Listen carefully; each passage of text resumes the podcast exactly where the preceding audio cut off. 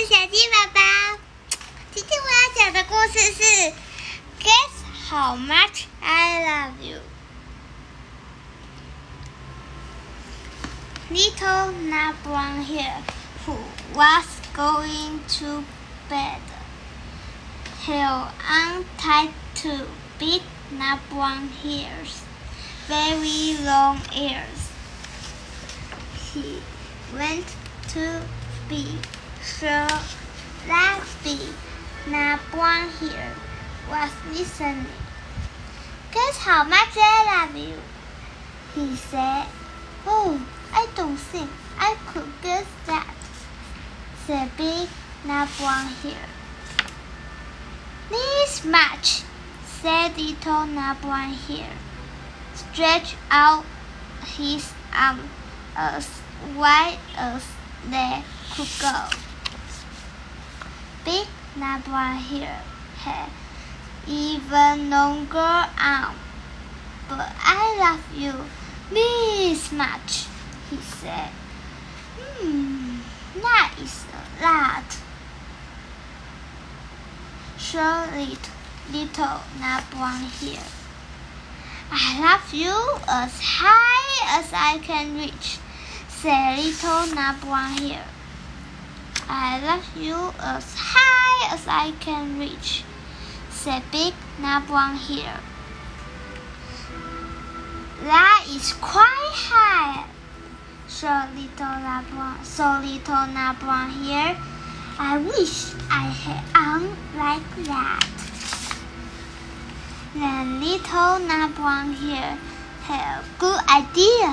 Hmm. He tumbled upside down and reached up the tree trunk with his feet. I love you all the way up to my toes he said, and I love you all the way up to your toe, said Big Nut Brown Hare, swinging him up over his head. I love you as high as I can hop. That little nut brown here. bang up and down but I love you as high as I can hop. Smell big, nut brown here. and he hopped so high that his ears though his branch above.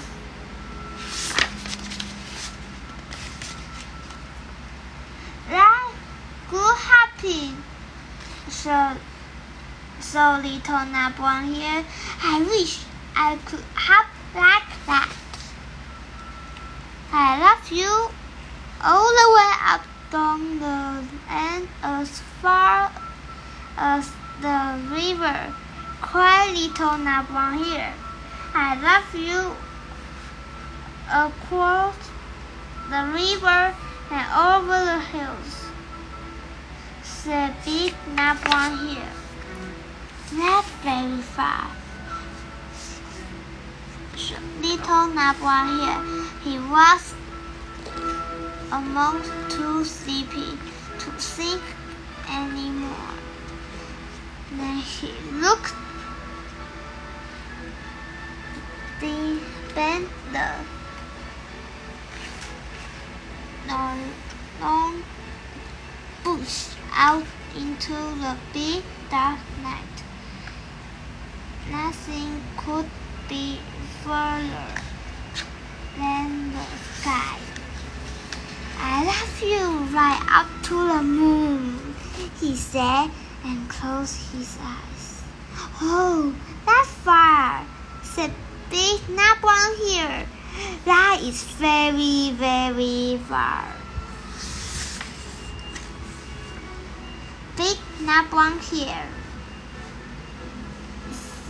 Little Nut Brown here into his bed of leaves.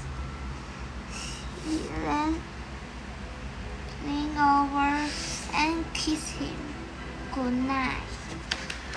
Then he lay down close by and whispered with a smile, I love you right up to the moon and bake。我是小鸡宝宝，这讲的故事是 Guess how much I love you。下次见，拜拜。